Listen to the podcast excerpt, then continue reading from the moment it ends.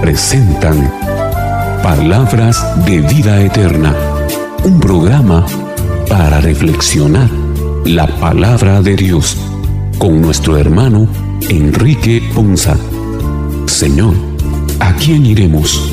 Solo tú tienes palabras de vida eterna.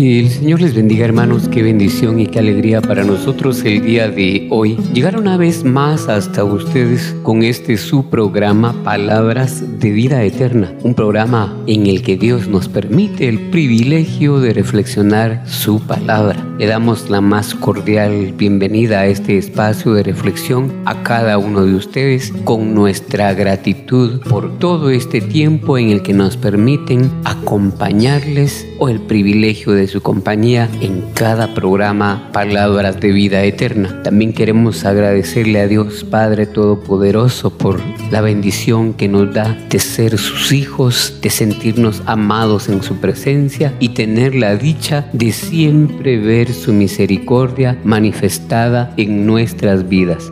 Iniciemos entonces rogándole que su Santo Espíritu nos asista y nos permita ser tierra fértil para que demos fruto y fruto abundante. Iniciemos entonces en el nombre del Padre, del Hijo y del Espíritu Santo. Amén.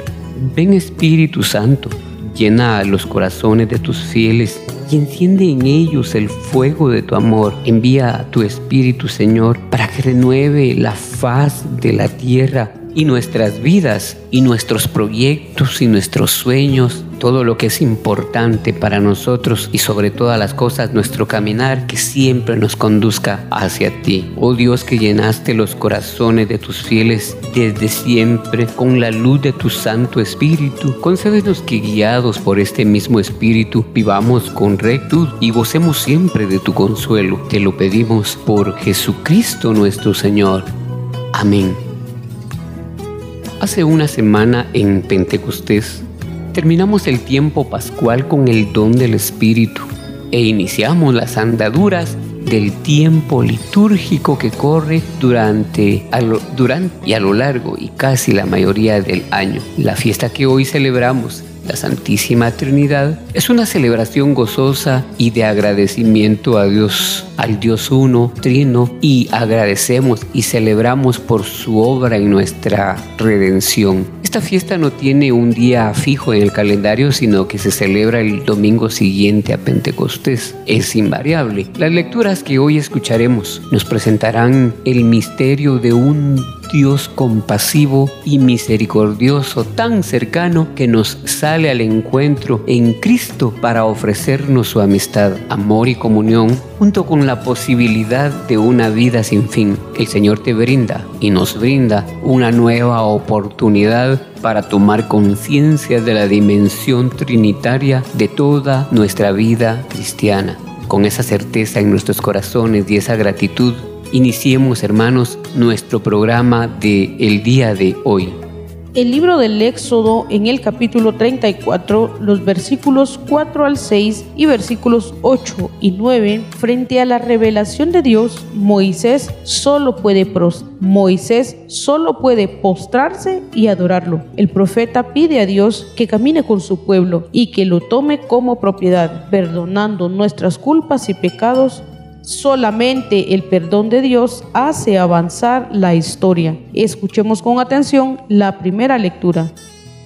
Lectura del libro del Éxodo. En aquellos días Moisés subió de madrugada al monte Sinaí, llevando en la mano las dos tablas de piedra como le había mandado el Señor. El Señor descendió en una nube y se le hizo presente. Moisés pronunció entonces el nombre del Señor y el Señor, pasando delante de él, proclamó, Yo soy el Señor, el Señor Dios compasivo y clemente, paciente, misericordioso y fiel. Al instante Moisés se postró en tierra y lo adoró, diciendo, Si de veras he hallado gracia a tus ojos, dígnate venir ahora con nosotros, aunque este pueblo sea de cabeza dura. Perdona nuestras iniquidades y pecados, y tómanos como cosa tuya. Palabra de Dios, te alabamos Señor.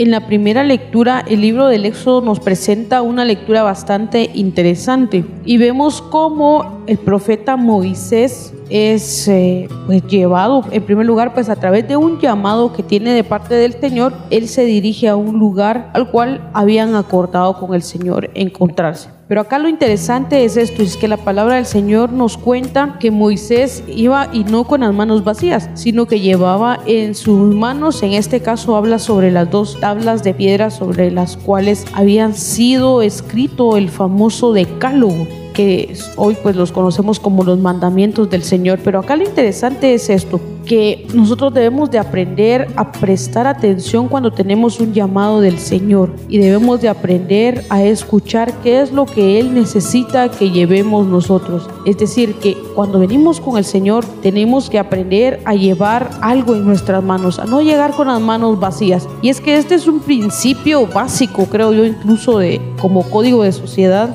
que se nos ha inculcado que cuando vamos a, reunirnos con alguien o vamos a visitar a alguien, normalmente se nos ha enseñado que no debemos de llegar con las manos vacías, sino que debemos de, llevar con algo, con, algo para poder eh, ofrecer a ese lugar al cual nosotros estamos visitando. Y pues cuando hablamos del Señor no se diga más.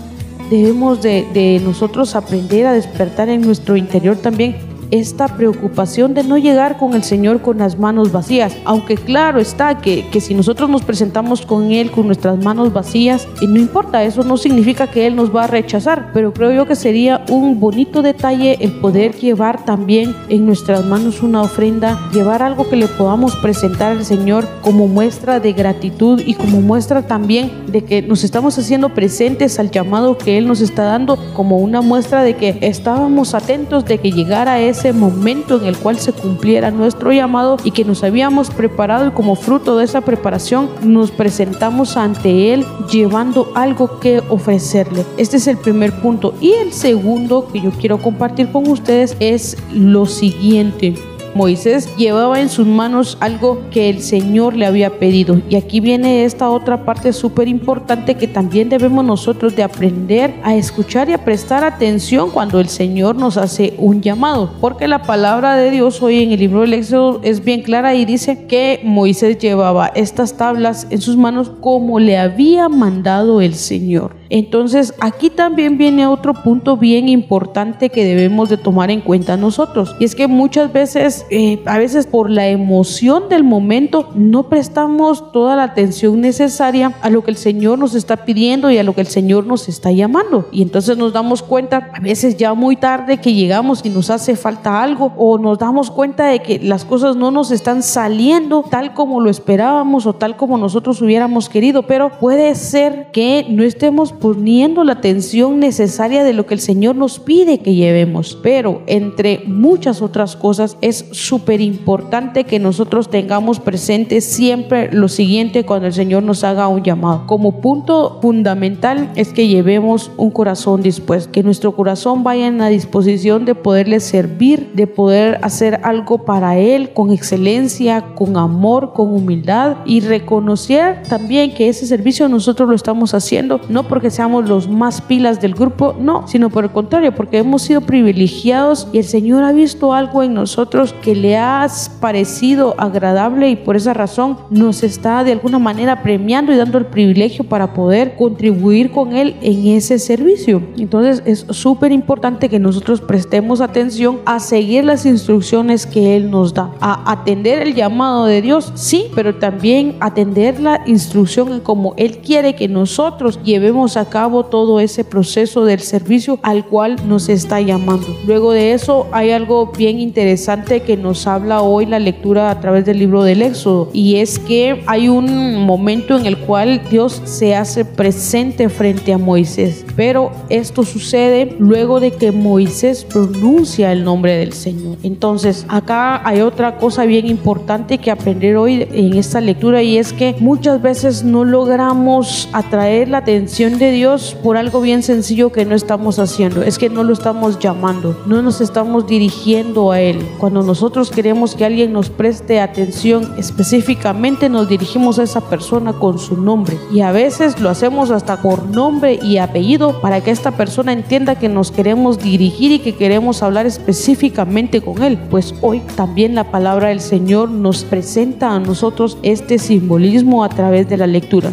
De esa manera también nosotros le mostramos a Él un respeto, un respeto hacia lo que Él representa para nosotros. Y entonces cuando el Señor escucha su nombre, cuando el Señor escucha que nosotros estamos clamando a Él, entonces va a venir y se va a hacer presente en nuestra vida, tal como lo hizo en aquel momento con Moisés. Entonces es lindo y va a ser muy maravilloso el poder escuchar también y el poder sentir esa presencia de Dios diciéndonos, yo soy el Señor, el Señor Dios compasivo, clemente, paciente misericordioso y fiel. Y cuando el Señor venga a tu vida manifestándose de esta manera, recordándote que Él es Señor, que Él es compasivo contigo, que Él es clemente contigo, que Él es paciente contigo, que sobre todo Él es misericordioso y fiel contigo, debes de tomar esta promesa como una verdad y como una certeza en tu vida. Pero ¿qué pasa? Muchas veces nosotros aún cuando nos estamos esforzando en, nuestro, en nuestra vida de fe, en nuestro crecimiento, espiritual, muchas veces siempre en el fondo de nuestro corazón hay una duda pequeña que está ahí como una espinita que nos, nos siembra de alguna manera una cierta duda de fe y podemos caer en lo que cae Moisés en este momento que nos relata la palabra de Dios. Y es que todavía, imagínense, Moisés se encuentra en el monte de Sinaí en ese momento reunido nada más y nada menos que con el mismísimo Dios frente a él, quien ya le ha dicho todas estas palabras, ya se ha presentado ante Moisés como Dios. Y aún así, Moisés tiene el valor de decir, si de veras he hallado gracia a tus ojos, dígnate, dígnate a perdonar nuestras iniquidades y nuestros pecados. Entonces, acá podemos descubrir algo bien sorprendente de, Moisés y alguien podría decir, de verdad que Moisés se peló para decir eso. ¿Por qué? Porque no le basta escuchar de la misma voz del Señor que se presenta ante él, que él es el que está ahí. ¿Y cómo puede? Y uno podría decir, ¿cómo osa a preguntar que si de verdad ha hallado gracia? Hermano, si Dios está viniendo a tu vida es porque definitivamente has hallado gracia delante de Él. No es por otra cosa. Cuando Dios ha venido a tu vida es porque de verdad has hallado gracia delante de Él. Pero a veces caemos en esta actitud, que no creemos que hemos caído en esa gracia, no creemos y no nos convencemos que hemos tenido esa gracia delante de Él y entonces puede surgir del fondo de nuestro corazón preguntas o actitudes como estas que tiene Moisés. Pero Dios, como a Él ya no lo ha manifestado, tan misericordioso que es, tan compasivo que es y sobre todo tan paciente que es con nosotros, cumple los deseos de nuestro clamor y de nuestro corazón. Y es esto que le dice Moisés, la petición del perdón de nuestras iniquidades y la petición del perdón de nuestros pecados, pero luego de la petición de ese perdón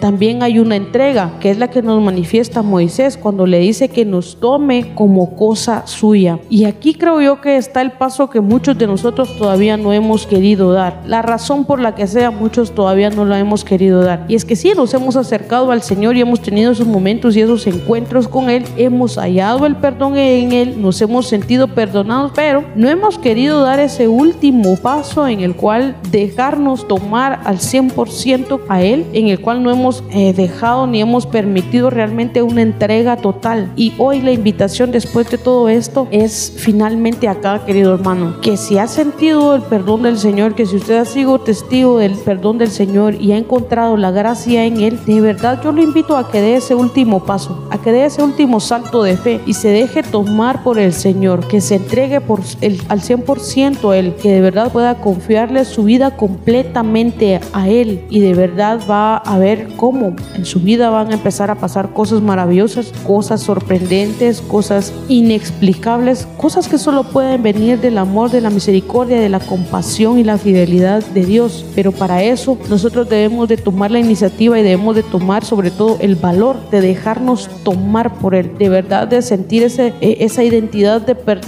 de Él, de saber que el dejarnos llevar conducir y guiar por Él, es la mejor decisión que podemos tomar en nuestra vida y que nos va a llevar finalmente también a vivir en una vida diferente a la que hoy por hoy llevamos a vivir, una vida llena de amor, llena de la presencia de Él, llena de su perdón, pero sobre todo una vida más tranquila, una vida en paz, una vida eh, segura, segura de saber que hay alguien que nos sostiene, que hay alguien que cuida de nosotros, que hay alguien que nos protege, pero sobre todo que hay alguien que está detrás de nosotros, respaldándonos y guiándonos y alguien en quien nosotros podemos encontrar gracia y como fruto de esa gracia vamos a poder vivir en esa relación que se va a manifestar en nosotros a través de la compasión de Dios, a través del amor de Dios, a través de su misericordia y a través de su fidelidad. Es increíble cómo en este domingo en el que la iglesia nos propone a la Santísima Trinidad como ese cúmulo de amor que viene sobre nosotros para que nosotros retomemos el camino de acuerdo al plan divino de salvación en nombre del Señor.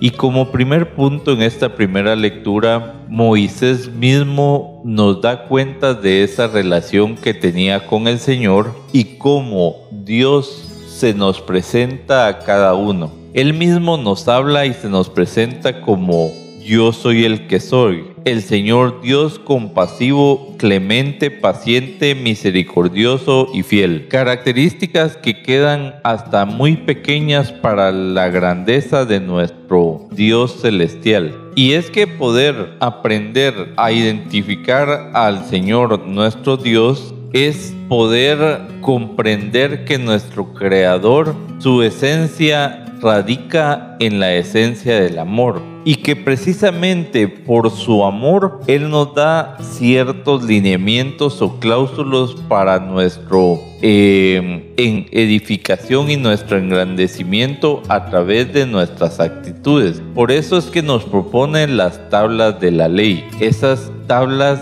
que venían a darnos una guía de que debía cumplir nuestra conducta. Muchas veces se ha pensado en que la ley viene a restringirnos, viene a cortarnos la libertad, viene a hacernos sumisos y de alguna manera a esclavizar nuestro proceder. Pero hoy damos cuenta que considerando en que Dios se nos presenta como un Dios compasivo y misericordioso, podemos ver que estas regulaciones a través de las tablas de la ley nos sirven como guías para que nosotros podamos conducir nuestras vidas, nuestros actos, nuestras formas de pensar y todas las obras que dependen de nuestra propia decisión. Si bien es cierto, dentro de la libertad el Señor nos propone un libre albedrío, también nosotros podemos considerar que es en esa libertad en la cual nosotros podemos decidir seguir los caminos del Señor, reconocer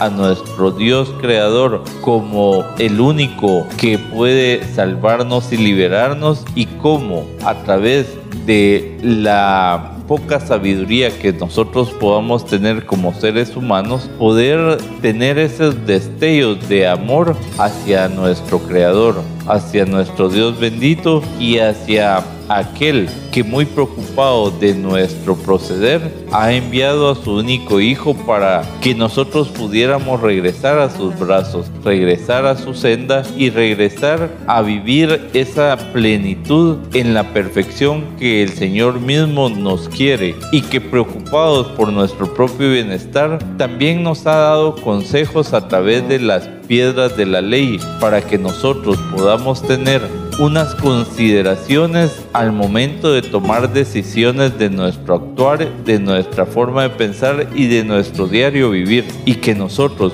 si pudiéramos de alguna manera estar más o menos cercanos a cumplir la voluntad del Señor, es como nosotros estamos dirigiendo nuestros pasos hacia regresar a los brazos del Padre.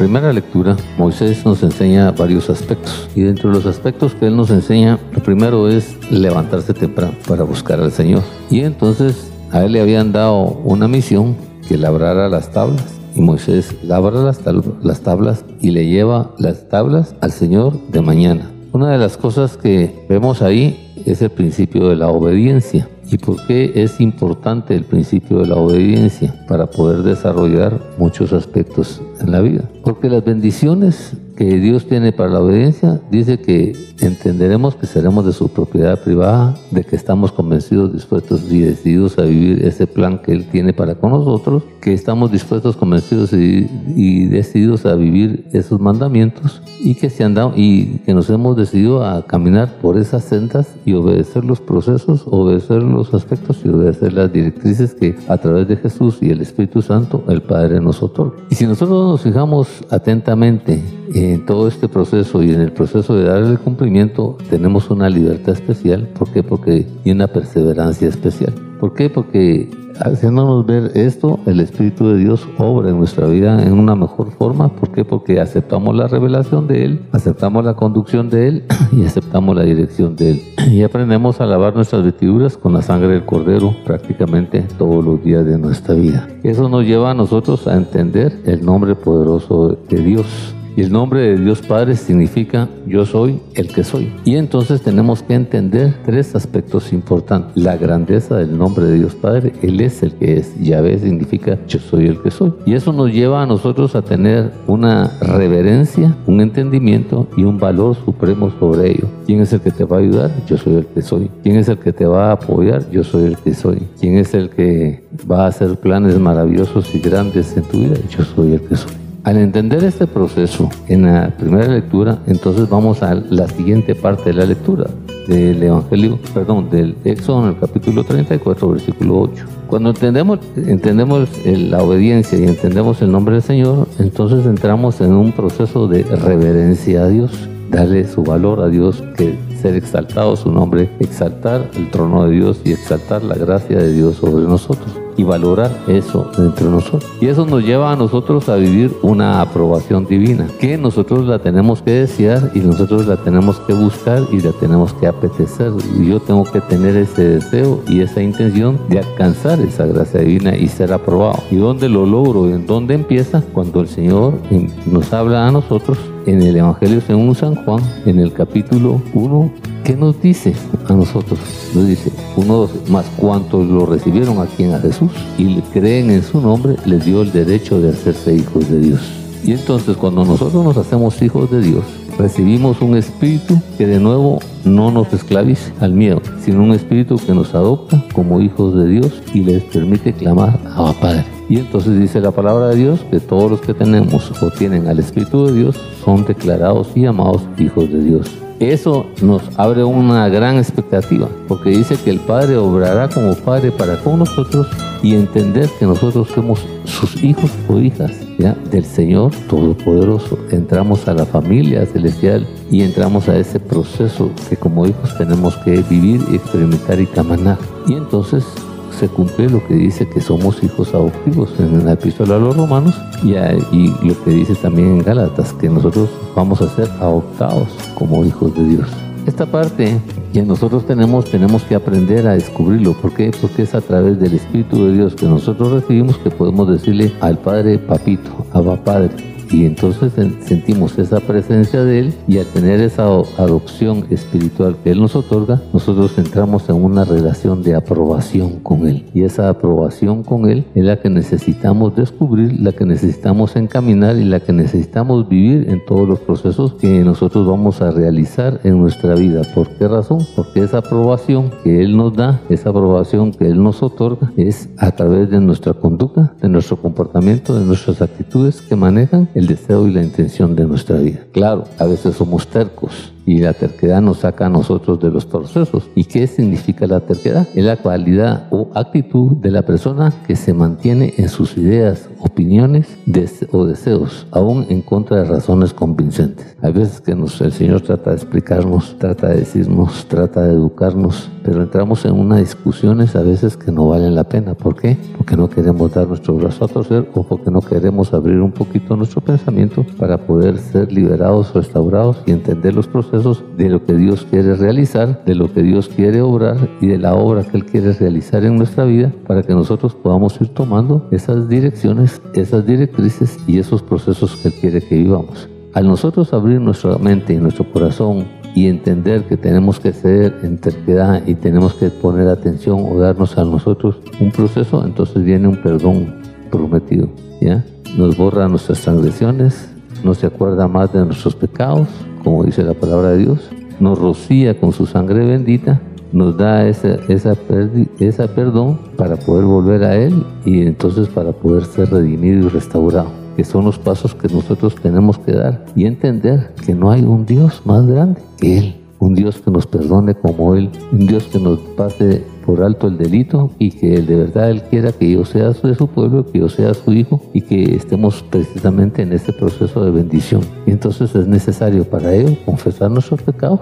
¿Por qué? Porque Dios es fiel y justo para perdonarnos y nos limpiará de toda maldad. Esta parte es importante, por eso es que en esa relación, en, ese, en esa primera enseñanza, aprendemos a tener una relación con Dios Padre, entender la grandeza del nombre de Dios Padre, entender el propósito que Él quiere desarrollar, entender cómo Él nos quiere dar a conocer su nombre y cómo Él nos está expresando lo que Él quiere darnos a través de su nombre y que nosotros desarrollemos y alcancemos esa victoria, ese proceso y esa dirección. Entender esa bondad de Dios, ese amor, esa bondad, esa compasión, pero sobre todo que tengamos una perseverancia para entender y buscar la verdad que nos dice la, promesa a través del Espíritu Santo, que cuando el, el Consolador venga nos enseñará la verdad y esa verdad nos hará libres. Y esta es la parte fundamental de este primer, primer mensaje que Dios nos da. Tratar de aprender entender el propósito del Padre, el objetivo del Padre, la misión del Padre, el, el objetivo y, y, la misión y la visión que Él tiene, que nos quiere otorgar, para que nosotros nos dispongamos en obediencia, en reverencia, en aprobación divina, en un, y en una adopción que nosotros tenemos que determinar y querer para poder entrar a ser hijos de Dios y poder sentir esa presencia, ese poder del Espíritu Santo y ser redimidos a través de Jesús. Que Dios te bendiga en este análisis, en este entendimiento, en, esta, en este discernimiento, que tu decisión de conocer, de entender y de vivir esa relación con el Padre, entendiendo que Él es el que es, tenga una de verdad una decisión en ti, una disposición en ti para vivir y cumplir los mandamientos y aceptar muchas veces, de muchas maneras, la voluntad de Dios en tu vida.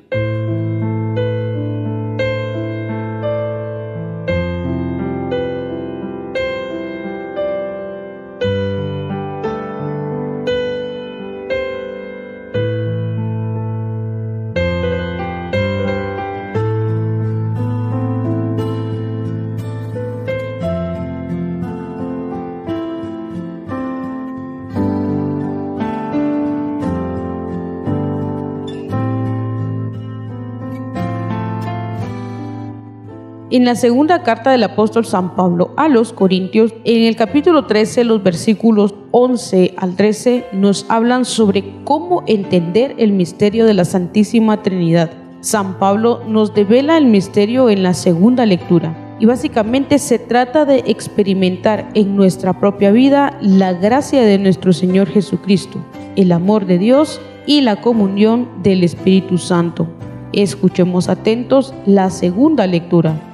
Lectura de la segunda carta del apóstol San Pablo a los Corintios.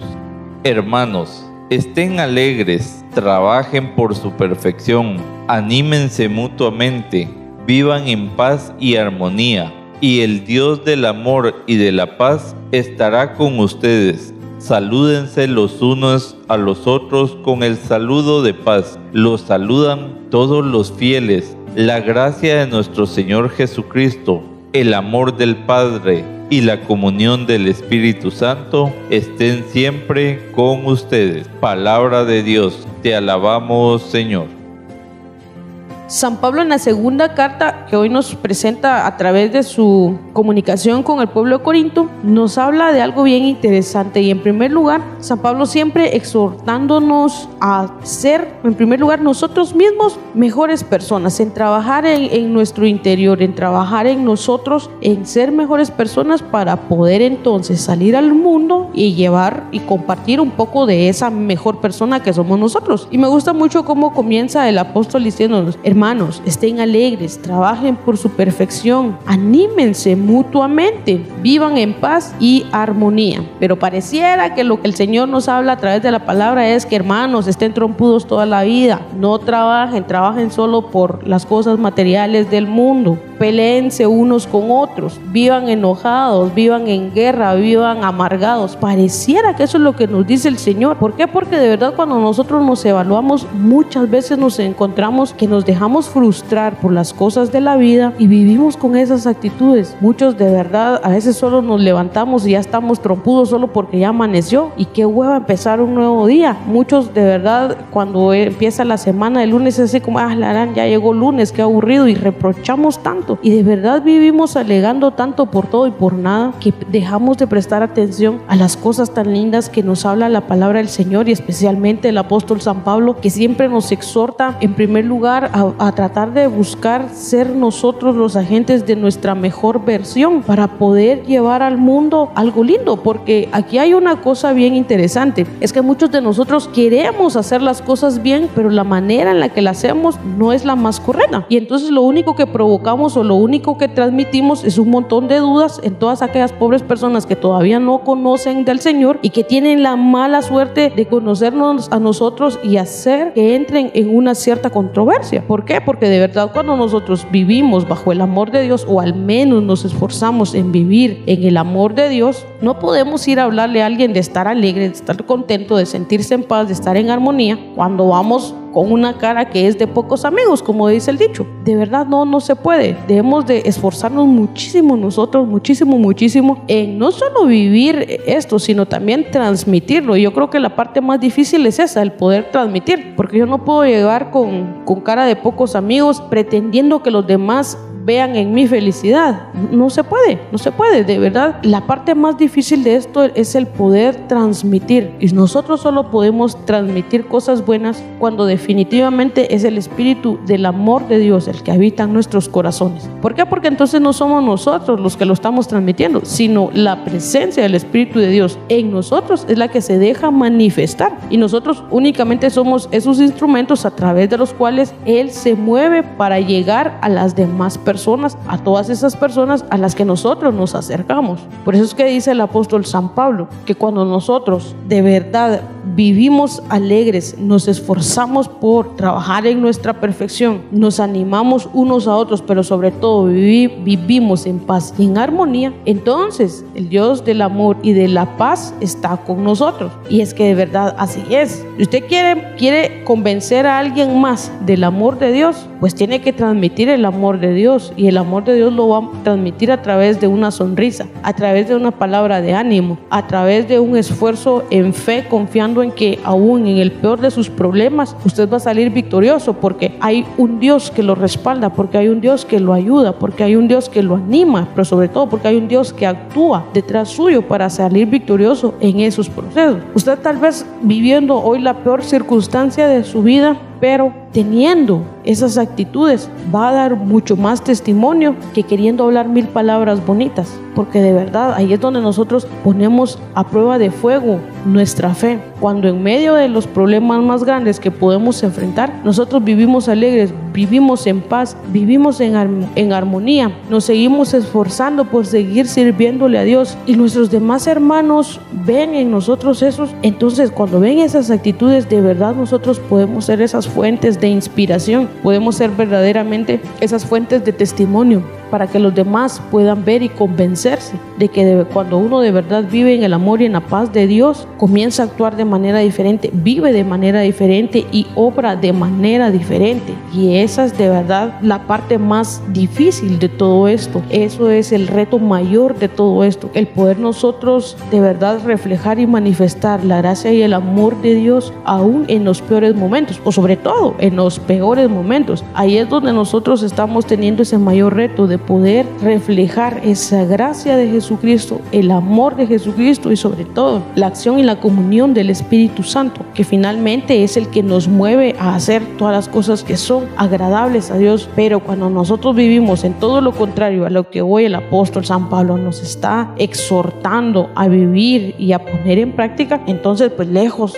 de nosotros poder transmitir esas actitudes y esos sentimientos, vamos a transmitir únicamente lo que es parte de nuestra carnalidad, todas nuestras debilidades, todo lo malo que hay en nosotros, pero eso no es algo que transmita el amor de Dios. Por eso es hoy la importancia de prestarle mucha atención a esto, de verdad, a esforzarnos en vivir alegres. Si es que de verdad nada nos cuesta, hasta bien nos hace a la salud vivir alegres. Si nosotros vivimos enojados, amargados y peleando con todo el mundo, hasta físicamente nos hace mal, eso nos perjudica, nos, nos arruina un montón de órganos. En cambio, si vivimos alegres, ahí como dice la canción, aunque sea con problemas, pero a Cristo no lo dejo, pero de verdad, vivir alegres en el amor del Señor, aunque sea con muchos problemas, pero es mejor, es mejor, como lo dice la palabra de Dios, es mejor vivir alegres en la presencia de Él que vivir amargados y lejos de su presencia.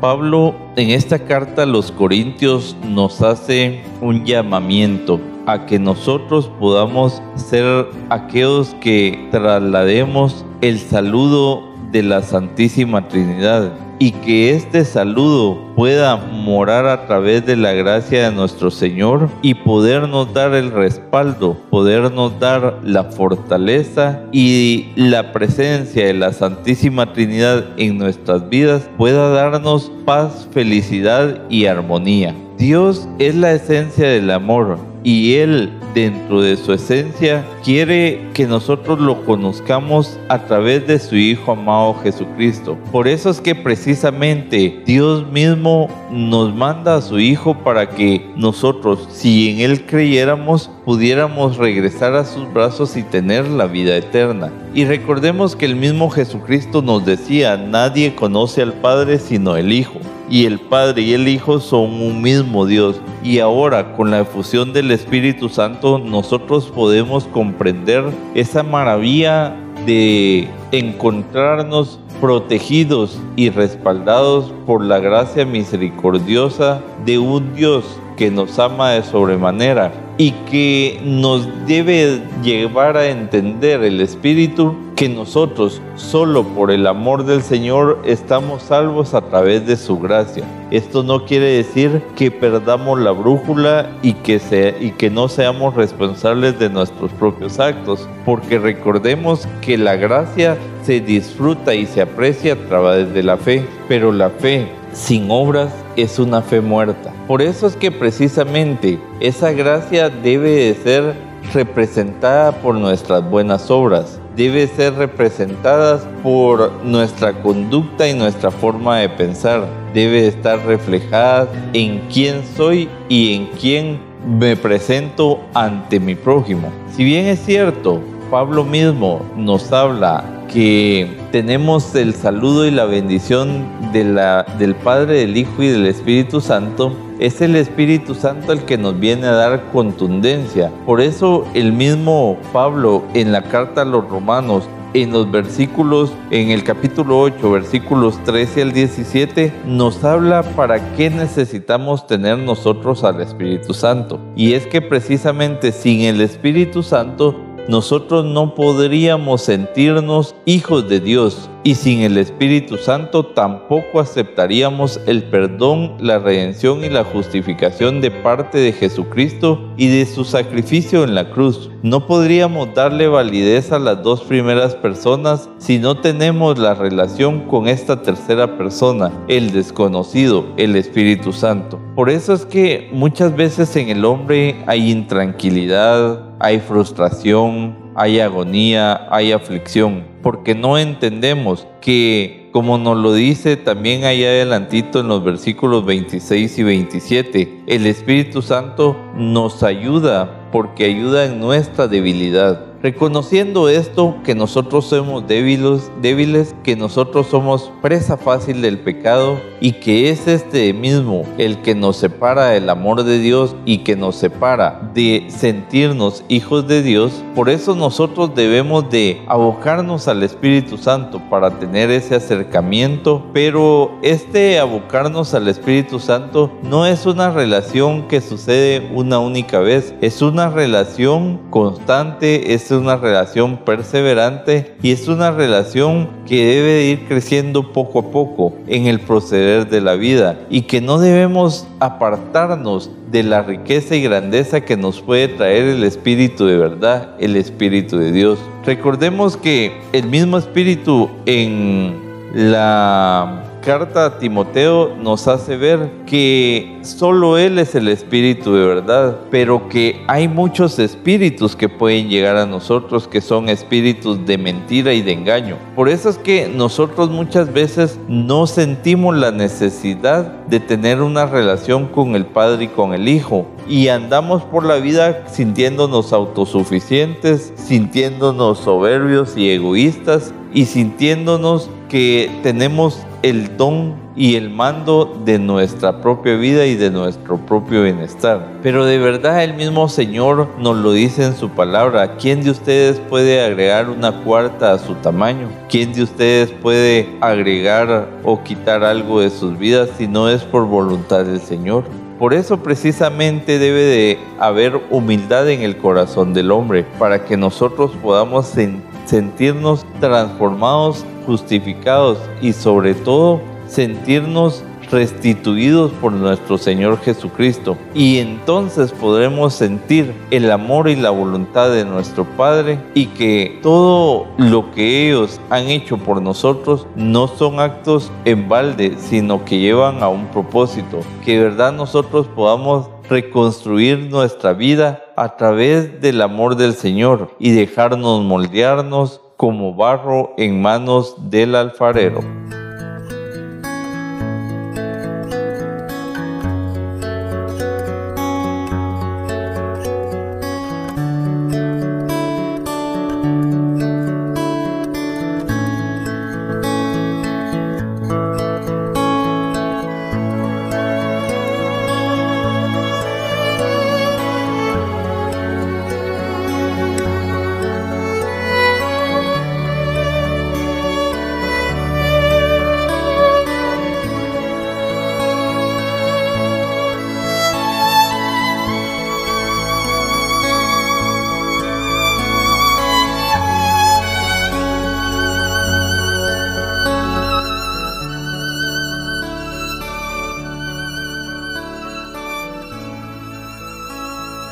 El Evangelio de San Juan, a través del capítulo 3 y los versículos 16 al 18, Dios quiere que todos sus hijos se sienten a su mesa de salvación y de amor. Dios, uno y trino, nos enseña que la vida es amor compartido, comunión y diálogo.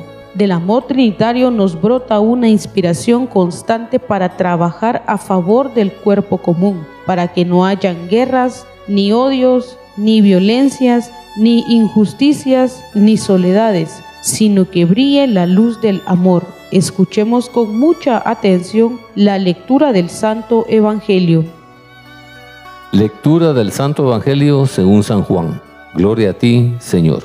Tanto amó Dios al mundo que le entregó a su Hijo único, para que todo el que crea en Él no perezca, sino que tenga la vida eterna porque Dios no envió a su Hijo para condenar al mundo, sino para que el mundo se salvara por él.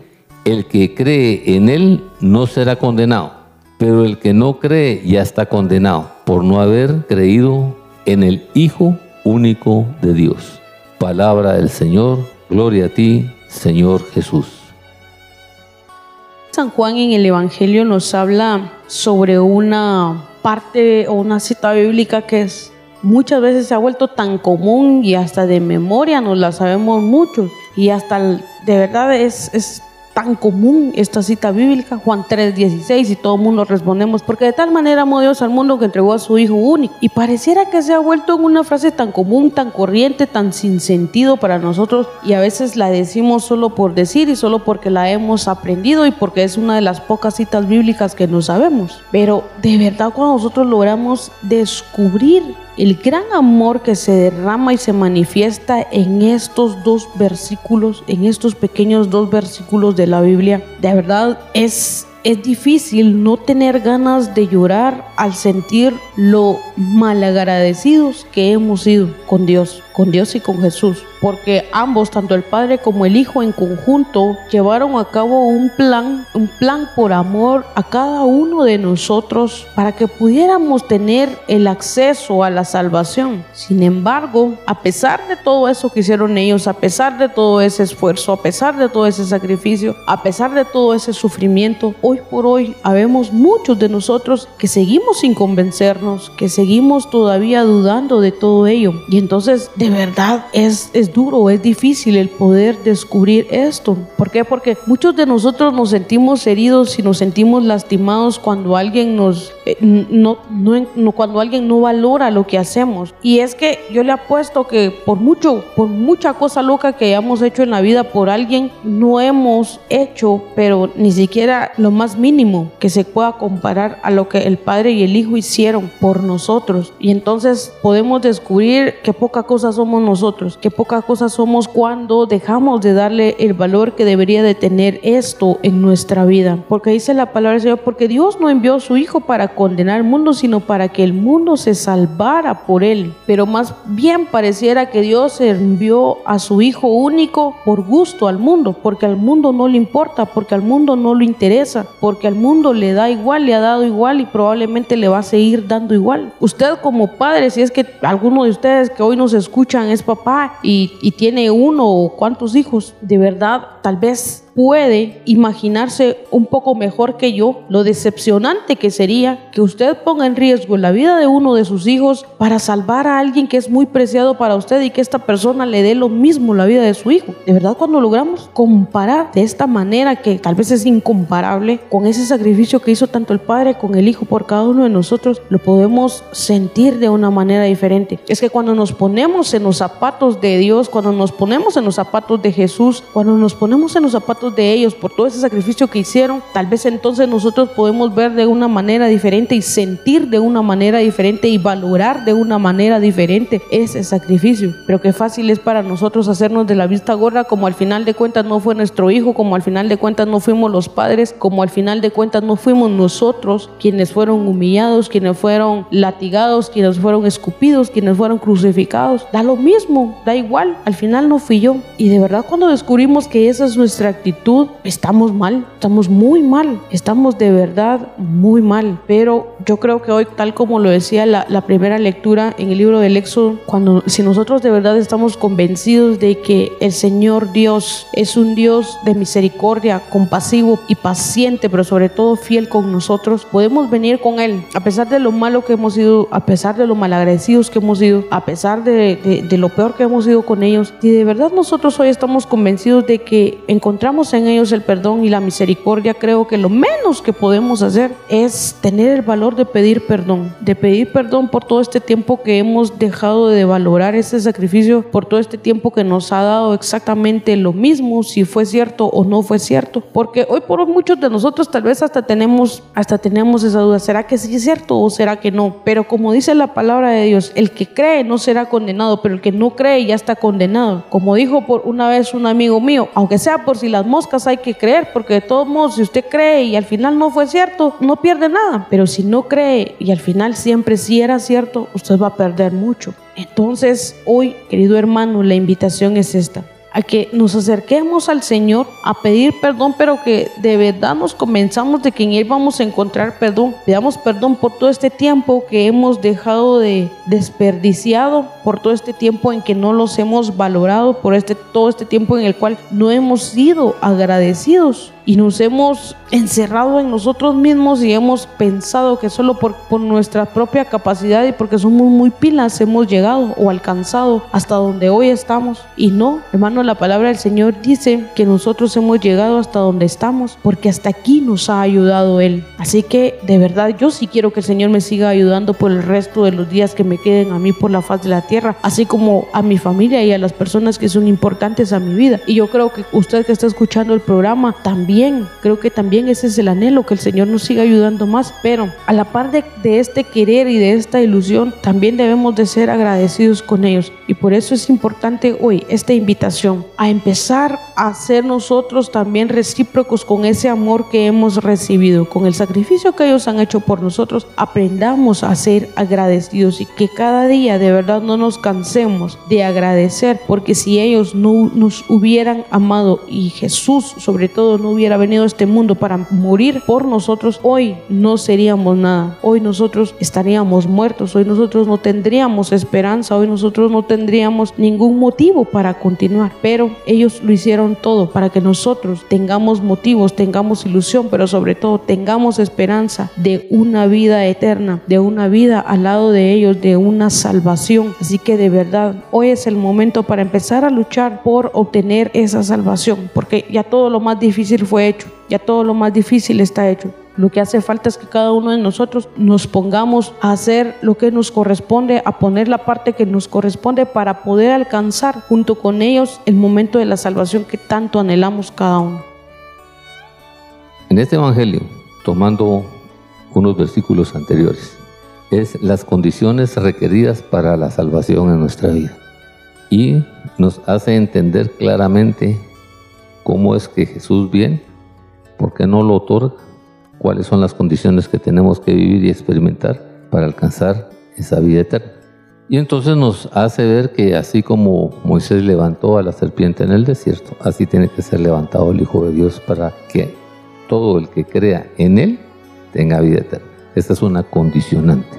Entonces ahí nos hace un régimen donde nos dice, entendemos, el, vamos a vivir el sufrimiento de Cristo Jesús, a través de eso Él cumple unas promesas que son divinas a través de ese proceso que Jesús vive para convertirse en el único Salvador y vencer a la serpiente que nos provoca el pecado y nos lleva a nosotros a cometer errores, pero que Cristo Jesús para ser el Mesías tiene que ser crucificado y levantado en victoria para otorgarnos esa vida eterna. Y por eso es que Él va a Hades a vencer a, a Satanás en su casa y es resucitado por el poder del Espíritu Santo para levantarse en esa promesa, que nosotros tengamos fe y por eso dice la palabra de Dios que si Jesús no hubiera resucitado, vana sería nuestra fe y entonces disfrutar y tener el deseo verdadero de alcanzar esas promesas, de reconocer a Jesús como nuestro único Salvador y querer alcanzar esa vida eterna.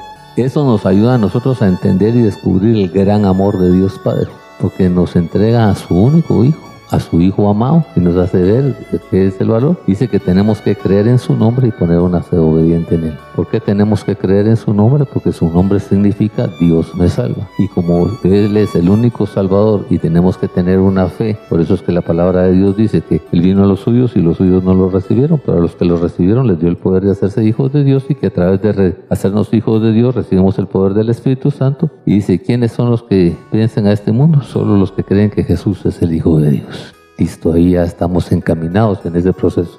Entonces Jesús trae una misión en nuestra vida. Y esa misión que Él trae la tenemos que tener clara nosotros. ¿Por qué? Porque es la misión que a nosotros nos va a ayudar a entender, descubrir el valor de Él en nuestra vida. Y su misión es entender la reunión, la, valorización que Él tiene con su con su Padre, descubrir el valor de convertir a todos en el, y bautizarlos en el nombre del Padre, del Hijo y del Espíritu Santo, que todos seamos salvos y que caminemos al propósito y la dirección de la vida. Entonces nos hace una advertencia Dios en este, en este Evangelio. Dice, Dios no envió a su Hijo al mundo para condenar al mundo, sino para enviarlos a salvarlos por medio de él. Un propósito es salvarnos, darnos esta salvación y convertir a Jesús como el único Salvador como el Salvador de cada uno de nosotros.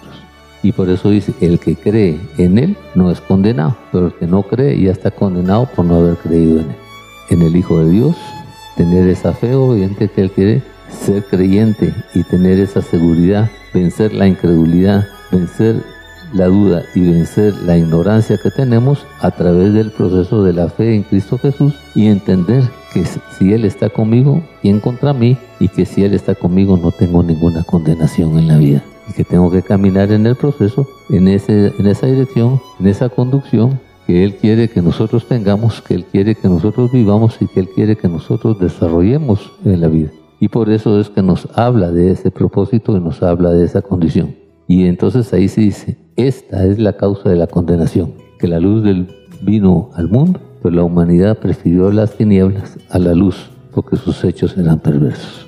Esa es una advertencia que nos da y nos dice, mira, yo quiero que tú recibas a mi hijo en primer lugar como luz y vida en tu vida. ¿Por qué? Porque quiero que Él sea tu luz, que Él te ilumine, que Él te quite esa oscuridad espiritual, que Él te quite esa oscuridad mental, que Él te quite esa oscuridad en tinieblas que vives y que tú ya no andes caminando a tientas ni a ciegas, tropezando en todo momento. Que tengas claridad en tu vida. Pero si no lo recibes y no lo permites y no lo valoras, entonces dice, esa es la condenación. Y esta es la causa de la condenación. Él vino a los suyos y los suyos no lo recibieron. Y prefirieron estar en los hechos perversos, en la relación perversa, en las situaciones de alejamiento con Él. Y entonces la consecuencia va a ser la condenación. Estamos claros en este proceso, estamos claros en esta bendición y podemos ver nuevamente ahí cómo obra el poder del Espíritu Santo cómo obra Jesús con el plan de salvación y cómo el Padre nos hace ver los dos procesos que Él quiere que cumplamos, que recibamos a su Hijo en primer lugar como vida y luz para convertirlo en Señor y, Mesías. Y que a través de ese proceso nos hagamos hijos de Dios, recibamos el poder del Espíritu Santo y podamos tener esa revelación, esa conducción y esa dirección y entender cuál es la voluntad del Padre, el propósito del Padre para alcanzar la victoria que Él quiere que alcancemos en el nombre de Jesús.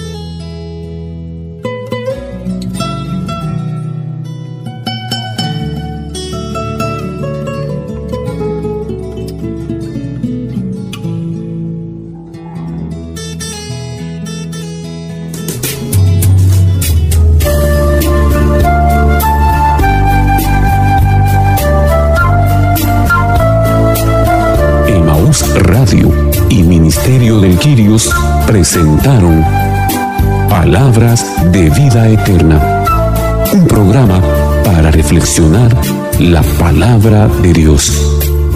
Señor, ¿a quién iremos? Solo tú tienes palabras de vida eterna. Reporte este programa a Emaús Radio o búsquenos en Facebook como Ministerio del Girios. O visítenos en Avenida Reforma 1554, zona 9, edificio Reforma Obelisco, locales 8 y 9, segundo nivel, Ministerio de Quirios.